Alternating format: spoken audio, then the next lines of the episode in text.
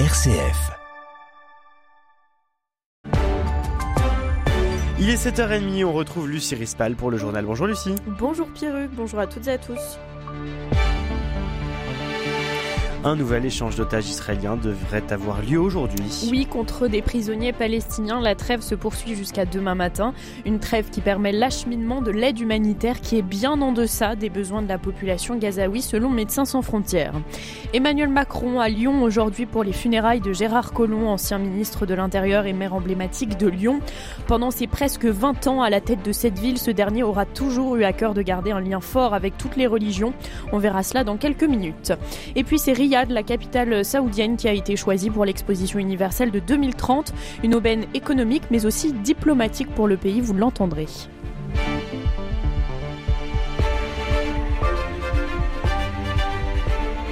Sixième jour de trêve entre Israël et le Hamas. Avec un nouvel échange attendu de 20 otages israéliens contre des prisonniers palestiniens, au moment où les médiateurs internationaux multiplient les efforts pour obtenir un cessez-le-feu plus durable. Cette trêve prendra fin demain matin.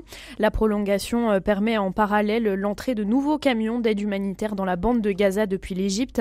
Mais on est très en deçà des besoins de la population gazaoui. C'est ce que souligne Bérangère Guerre, responsable adjointe du programme Urgence de Médecins sans frontières. Clairement, quatre jours ou six jours de trêve, ça reste une goutte d'eau dans l'océan. C'est complètement insuffisant au regard de la situation euh, catastrophique sur place.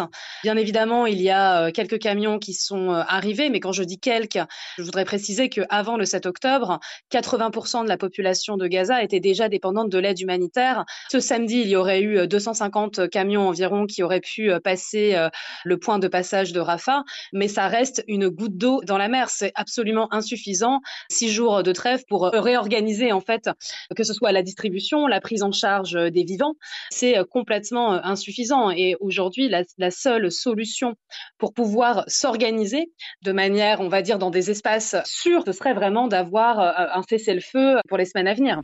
Une réunion du Conseil de l'ONU sur Gaza est d'ailleurs prévue dans la journée. Nous vous en parlions hier en fin de journal. C'est donc Riyad, la capitale saoudienne, qui a été choisie pour l'exposition universelle de 2030. Elle devance largement ses rivales sud-coréenne et italienne qui candidataient également. Il n'a fallu qu'un seul tour de vote pour consacrer Riyad comme ville hôte de l'exposition universelle 2030. Nous sommes euh, immensément fiers de ce résultat, s'est félicité le ministre saoudien des Affaires étrangères. C'est en effet une aubaine pour le pays Baptiste Madinier. Oui, qu'il semble loin le temps euh, de Jamal Khashoggi, ce journaliste saoudien assassiné en Turquie en 2018. Un épisode qui avait mis le prince héritier euh, saoudien Mohamed Ben Salman au ban des nations. Cette fois, la victoire est totale pour l'Arabie saoudite. Alors, outre le soft power évident de cette exposition universelle, le pays bénéficiera également de retombées économiques importantes. Il cherche en effet à développer son tourisme. Riyad, l'hôte de l'exposition universelle, va accueillir des dizaines de millions de visiteurs durant les six mois de l'événement, plus qu'une Coupe du Monde de football qui ne dure qu'un mois. Mais c'est aussi un succès diplomatique pour le pays, on le disait. Comme euh, ses voisins du Golfe, l'Arabie Saoudite multiplie l'organisation de grands événements. En 2029, elle accueillera les Jeux asiatiques d'hiver et très probablement la Coupe du Monde de football en 2034. Le pays est en effet le seul candidat à l'organisation de cette compétition et il pourrait également se lancer dans la course des Jeux olympiques de 2036. Merci Baptiste Madinier pour ces précisions. Dans le reste de l'actualité internationale, on a appris que le pape annulait son déplacement à Dubaï pour la COP28 à cause de symptômes grippaux. Le porte-parole du Vatican a assuré euh, qu'il souhaitait toujours participer aux discussions, le pape donc à Dubaï, et que les modalités de cette participation seraient bientôt définies.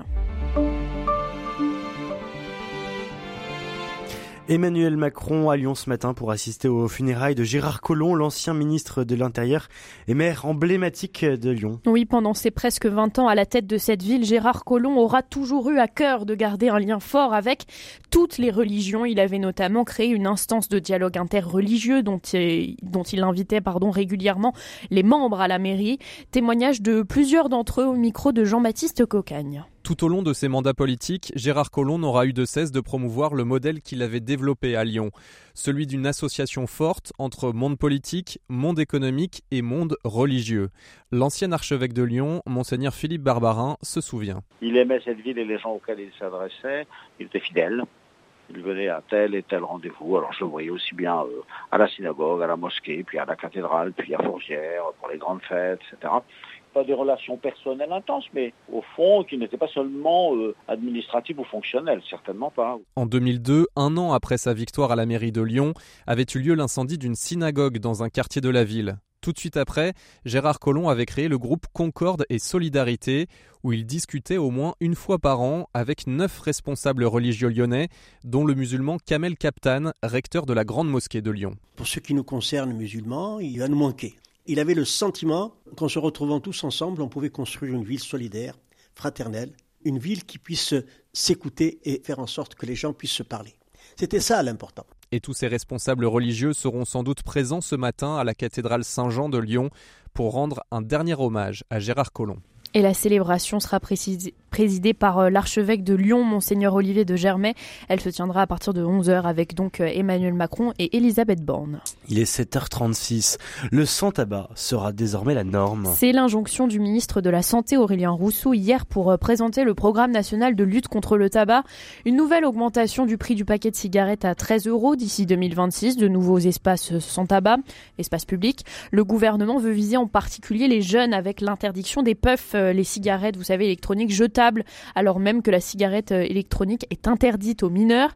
Sur ces produits tabagiques euh, hybrides, voici l'analyse d'Emmanuel Béguineau, la directrice du Centre national contre le tabagisme. Écoutez.